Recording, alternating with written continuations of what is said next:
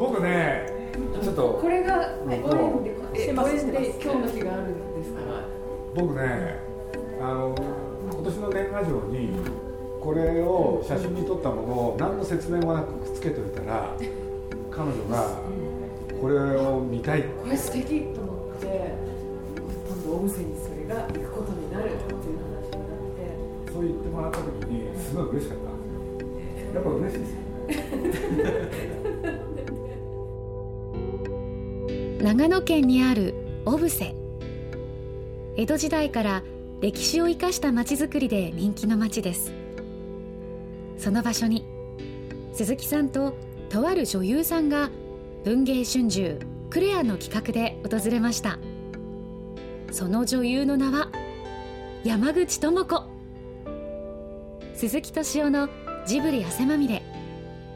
今週と来週2週にわたって山口智子さんとのオブセでの対談の模様をお届けします。今週のテーマはジブリについて。は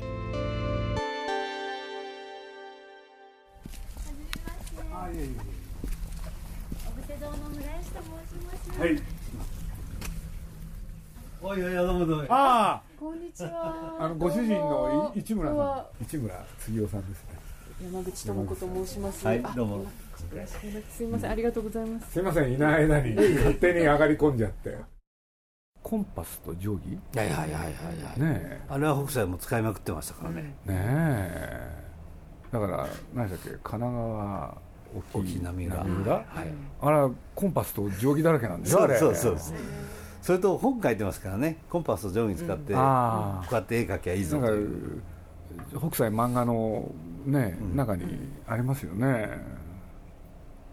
あとあの岩書の下絵2枚あるんですけどね。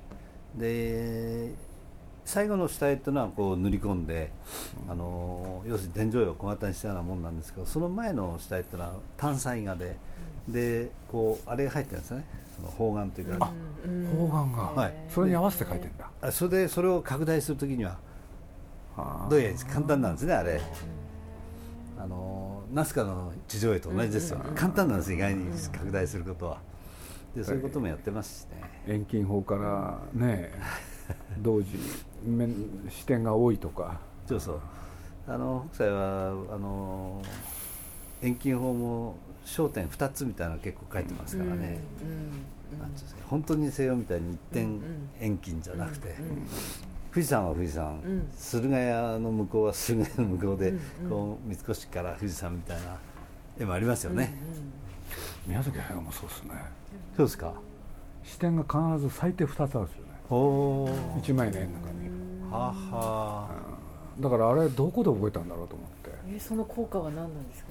やっぱり。なんか時間的な流れ一番わかりやすいやつで言うとねあの魔女の宅急便のキキが、うん。あのいろんな家が並んでる上にいてね下を眺めててそれでギューンと飛ぶシーンがあるんですよ、そうするとね最初は屋根だけが見えてたはずなのに向こうの景色が見えてくる、そうするとね、上から見たやつとこっちから見たやつがね、一枚の絵の中に両方描いてあるんですよ、なる2つの視点、それで1枚の絵が描けるっていうのは、それでついつま合わせちゃうんですよね、あれは僕見ててねあすごいなと思って。あとあの北斎はですねピカソもやりましたけどあの割と年取ってから諸国滝巡りっていうのがあって、8枚ぐらいのシリーズで。すで滝ですか？滝。あであの岐阜の滝なんか非常に抽象化されているんですが、滝の途中にこう桟敷席みたいにこう誰か酒盛りしてるみたいな図がなんですよね、あれ滝がこう正面から見たのと滝のその上を今度はこっちの真上から見たのを一つの平面に書いちゃったあれ時間経過もあるんですよね。あります。ね、はい。でザーッと流れてたやつが今度それが横から来てダーだとか、はいはい。動画っぽいってことですね。だから1枚の絵の中で動きがあるんですよ。映 映画画なんですよとムービーであるってことですそねう。ムービーなんですよ、ね。それが面白いですね。あ動かしたかったんですよね。えでも時間入れるのはほらあの蒔絵がそうあそうですよね。はいはいあれあれ正しい見方ってこうやって見てくるんだそうじゃないですか、そうですよこうやって、ま、回しながら。動かして。あのバン大納言絵巻なんて、うんこれはたそれこそ高畑勲が言い出したんですけどね。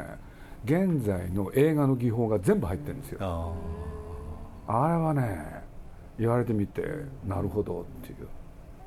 だからパンからフォローからねそういう専門用語いろいろあるんですけれど全部入ってますね、そんなちょっと何ですかこれ。どうしてそれで全部。話のネタにいろいろ持ってこようと思ってすごい富岳百景とか、いやこれはだってここに来たら語らなきゃいけないでしょ。ほなぜ北斎なのか。っていうこととなぜジブリなのかはやっぱり結びつけなきゃいけない。喋っていいですか、ね。え もちろんよ。はい。もちろんですけどいや私ここの人生のバイブルなんですけど富岳百景。これの北斎が書いたこのなんていうんですかね前書き的なその宣言文が素晴らしいんですよ。ね、これこの有名な「己6歳より物の形を、ね書き始めて」っていうことを語ってるんですけど、6歳を書き始めてねいろいろやったけれども結局50歳より前に書いたものでろくなものはなかったと。んで50を過ぎて60になってやっと物の形の草木のようなあの心理が少しずつ分かってきて70やって今70を過ぎて、えーちょちょっといい感じになってきた。とでこのままいけば あの80修行を続けて進んでいけば100を超える頃にはきっとこのあの絵筆の筆にあの神様の神業なるものが宿るであろう。だからどうぞ長寿の神様、あの100歳越すまで私に命をくださいということをこなんで北斎とかそういうのに興味あるんですか？うね私たちの、ね、現世を生きてると今日明日で答えを出せっていうことで生きざるを得ないサイクルに巻き込まれていきますけれど、北斎さんの本当にすごい素敵と思うところはこの100を超えて生き生き抜いてでまでも絵を描き続けてやるぞと。一つの道を乗り越えるには100歳ぐらい軽く生きた上じゃないと、そこからまた始まるんだよっていううん。その気持ちでこのあの貫いたその遥かな眼差しっていうんですか、ん。その遥かな眼差しはもうまさにジブリ作品にも通じてると思いますけどものを作るのにうん。ものを作るのにねね1週間後の興行成績やもう明日明後日の結果ももちろん大事ですけどそればかりでなくてものを作るには高畑さんじゃないですけれど時間はかかるものはかかる、うん。ね、まあこれまさにこれですよ。この 待つ時は待つ、できる時にはできる、高畑勲はね北斎ですよ。あ本当にそう。だってもう今回9年やってんだよ。あそうですよね。9年間やってんだよえ構想から入れるともっとすごい長いですか50年前。昔あの内田トムっていうね、うん。夢を吐くと書いて、ん。そういう映画監督がいて、うん。でこの人がまあなんだ宮本武蔵とかね、うん。五部作とかね、ん。それから飢餓海峡、うん。まあ、有名な監督なんですけれど、ん。50年前、うん。その東映のなんていうんだアニメーション部門東映動画に来て、俺でアニメーションを作ると、うん。俺でねその時の題材が竹取物語、うん。俺で若い人たち集めてね、ん。どういう切り口で映画を作ったら面白いか、でみんなにレポート書かせたんですよ、でその中で50年前、高橋さんもレポート書くんですけれどね、それが今回の「影役名」だから。すごい。すごい。だからなんていうんですかね。今77でしょ、50年前だからもう50数年前だと思うんですけれど20いくつだったんですよ。20代の頃にはもそう。考え始めて。そうなのほんでその時考えたやつをでもこれもねやるやらないで大変だったんですよ。やるやらないかぐや姫をちゃんと作るっていうのはね、日本人として誰かがやるべきだ、うん。高橋さん言ってたんですよ、ね、要するに日本最古の物語、でそれは映像化をすべきであると、ね。でそう言ってたから、じゃあ高橋さんやかぐや姫やりましょうって僕が言ったら、いやそれは違うんじゃないですか。と 要するにやるべきだって言っただけでね僕がやるとは一言も言ってないと。と。いう方なんです。他に絶対いないじゃないですか。これでそれをねまあ説得をしてね、やることになるんですけれど。どんな説得したんですか？いやもうだってそういう時はむちゃくちゃですよね。例えば？に亡くなった日本テレビの氏家さんっていう方がいて、あはい。でまあ可愛がっていただいたんですよね、でこの方がね今から10年ちょっと前ですかね、だからもう彼が80の前か、これでまあまあ、本当にお世話になってて、ジブリの作品だけじゃなくて、ジブリ美術館、こちらもね、まあ、いろいろ協力をしてくれてね、であれ作る時に本当に氏家さんにね、まあ、頑張ってもらったんですよ。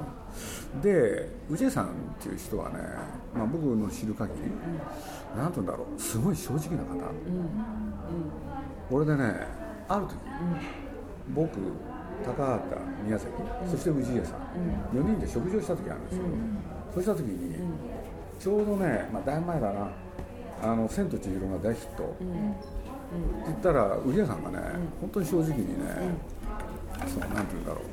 あの千と千尋ね、もう大ヒットしておめでとうと、ね。もう日本映画の記録を作っちゃってすごいよ。っって、ね。でそこまでは良かったんだけれどで俺も当然見たとで見たんだけどよくわかんないって。うん、で？それをはっきり言う人なんですよ、これで行った後、高橋さんに向かってね、その点高橋さんの作品はね俺はピンとくるんだと正直でいらっしゃるんですね。正直でいらっしゃるので。俺がね 歩夢のあてがね、うん。あの高橋さんの作った俺はあの隣の山田君、うん。うん、あれが大好きだと、うん。それをね、まあ、みんないたわけでしょ、うん、堂々と喋る方で、うんうん、これでまあいろいろお付き合いしててその後ですね、そしたらまあ山田君以来ね高橋さんずっと作ってないじゃないですか、そしたら氏家さんがね僕にねあのある日ね「トシちゃん」っつって「高畑の作品お前なんで作んないんだ」って。作ったよ、作れって、うん、で俺のねメイドの土産だと。でそれをねおっしゃったのが十何年前なんですよ、これで僕ねしょうがないから、いやまあ氏家さんね、まあ高さんの作品確かに素晴らしいと、しかしね予定内作ってくれないんだと、ね。簡単に言うとお金もかかるしね、それから高橋さんで一番僕ねしんどいのはね何かって言ったら1日24時間、ほとんど毎日付き合わなきゃいけないんですよそれはしんど。いそれもねそれもね1年じゃ終わんない、うん、それまで作ってきたやつだと大体3年ぐらいそれやるやらなきゃいけないとかね。時間体制が3年続く。それが最低条件。電話がかかってくる。んですかいや電話じゃなくてもう会ってなきゃいけないずっといないといけない。だからとにかく1日最低8時間とか10時間必ず会わなきゃいけないんですよ。え？何をされるいややってくださいってやってくれないわけよ。なんでか。これ、まあ、とにかくそういう人だったから、それでまあ話元に戻すと氏家さんにねそういうことなんですよっつって諦めるかなと思ったらね、いやますます意欲が湧いたっつって とにかく作らせたと。これで、ね、でやっと重い腰それで重い腰を上げて「高橋さん作ってください」と。どうしようってことになって「まあ、高橋さんずっとかぐや姫やりたい」って言ったからやりましょうよっつって。そしたらね高橋さんがね「いやあれはだって僕はやるべきだ」って言ったら自分がやるとは言ってないだろうっつって怒り出すんですよ。これでねもうしょうがないから僕はね氏家さんがね死に土産に見たいって言ってるんですよって、こうやって説得したら、死ぬんですよって、ずるいですね。なんで？脅しというかもう崖っぷちに追い詰めるというかまあ。で俺でまあ高橋さんもね、うん、じゃあちょっと研究してみしてみようかと、うん、でそうこうしてるうちにね、うん、最初の質問僕に投げつけてかけてきてね、ね。あの鈴木さんかぐや姫、なんで数ある星の中で地球を選んでやってきたのか、答えられますかって。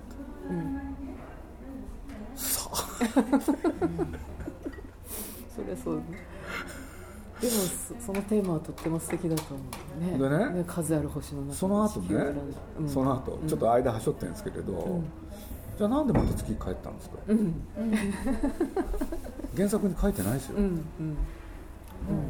これでね、かぐや姫調べてみるとね、あの原作を何回も読んでみると、大体地球にいたのは3年半だと、何やってたんですか、何考えてたんですか、うん、どんな気持ちだったんですか、うん。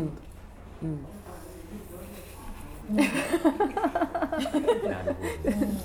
いやー。素敵。で最後、こんなセリフがあるんですよって。僕これ翻訳しちゃうから正確じゃないかもしれないけれど、彼女が月へ帰る前、私はね、月で罪を罪を犯した、そして罰として地球へね、降ろされたんだと、どういう罪だったんですか？まあちょっと色っぽい感じが漂ってきてでそれをやるとしたらね それをやるとしたらそれを明らかにしなきゃいけない、あそうですか、じゃあぜひ。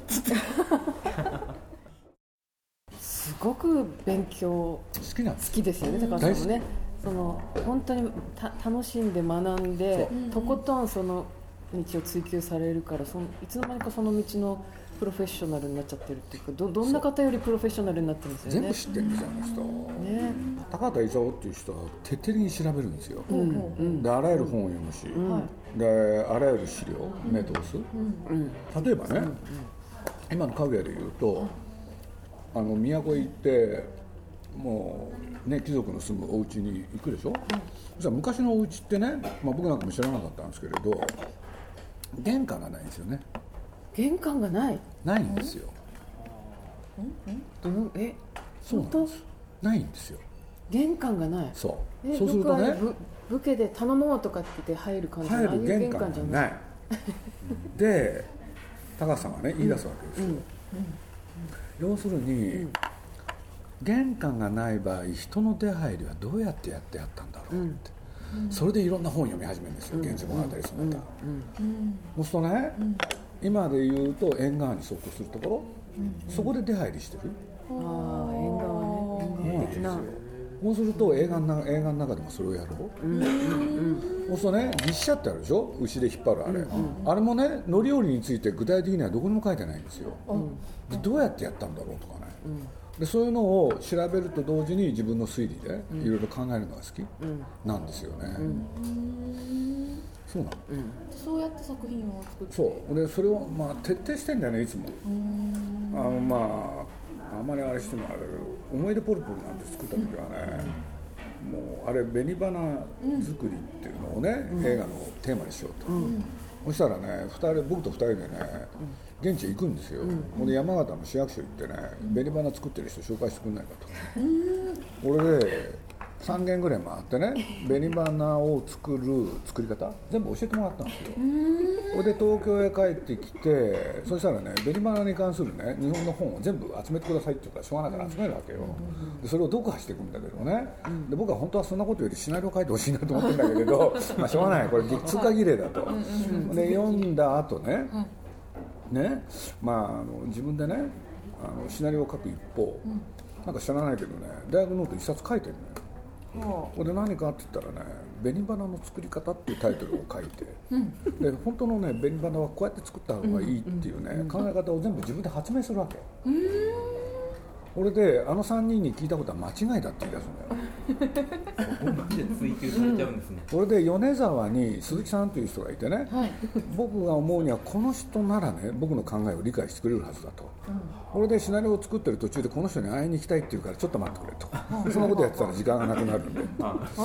でしょうがないから、まあ、スタッフの一人にねその本ノートをその人のところに持っていかせて、で読ませるとねこれ一体誰がお書きになったんですか、これが正しいですとか言われてね、で本人は満足するとかね、うんそういう人なの。いやまあ別に偉いわけじゃないのよ。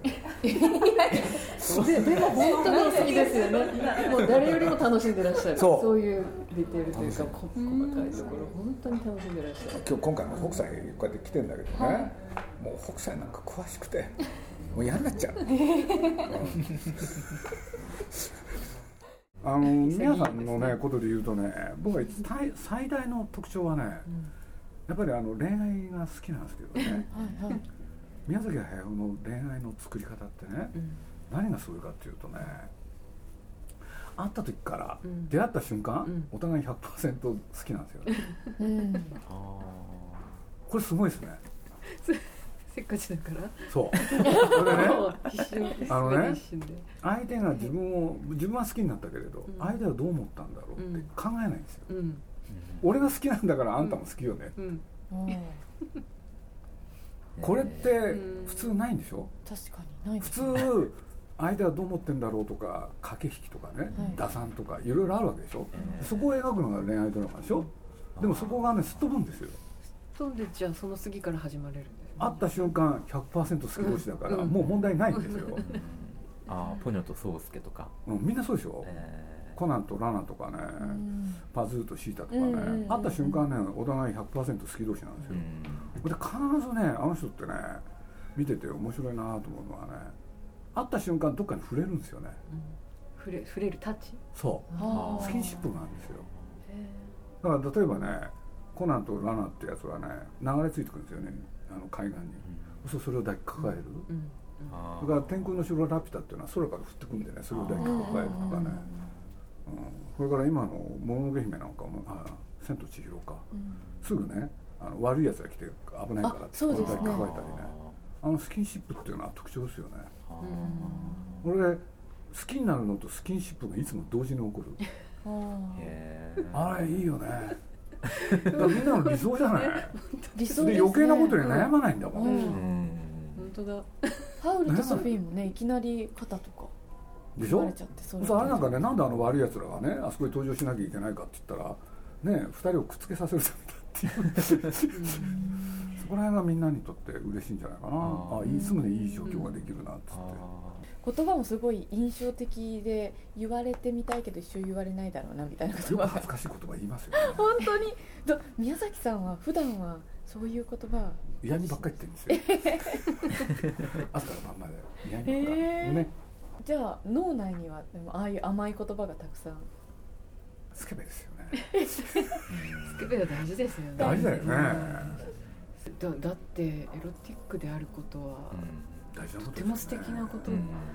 だから年取っても私一番の褒め言葉っていうかい色っぽいとかい色気のある人間でありたいと思うしね。色気を色っていうか色のねかね香りっていうかを失ったら人終間つまわりですよ。んない終わりですよ。終わり。もう。終わり。終わり。終わり。枯れちゃった。だってこのおじさん見なさいよこのあ。北斎もう確かに。だからそのあのね最後まで枯れてないの、これすごい。うん。ギンギラギンだ本当に死ぬまで。ハンコマンジって。そう。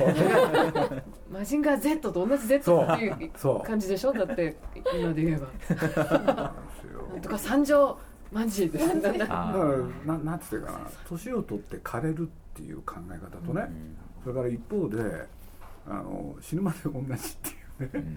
やっぱり両方あるような気がするんだけれどやっぱり見てて面白いのはね最後までギンギラギンの人の方が面白いよね、と俺は思うんですけれどね、枯れちゃうなんてつまんないもん。全く枯れてる部分が見当たらないです。もんイコールえ？どんどんスケベが増してるってことで。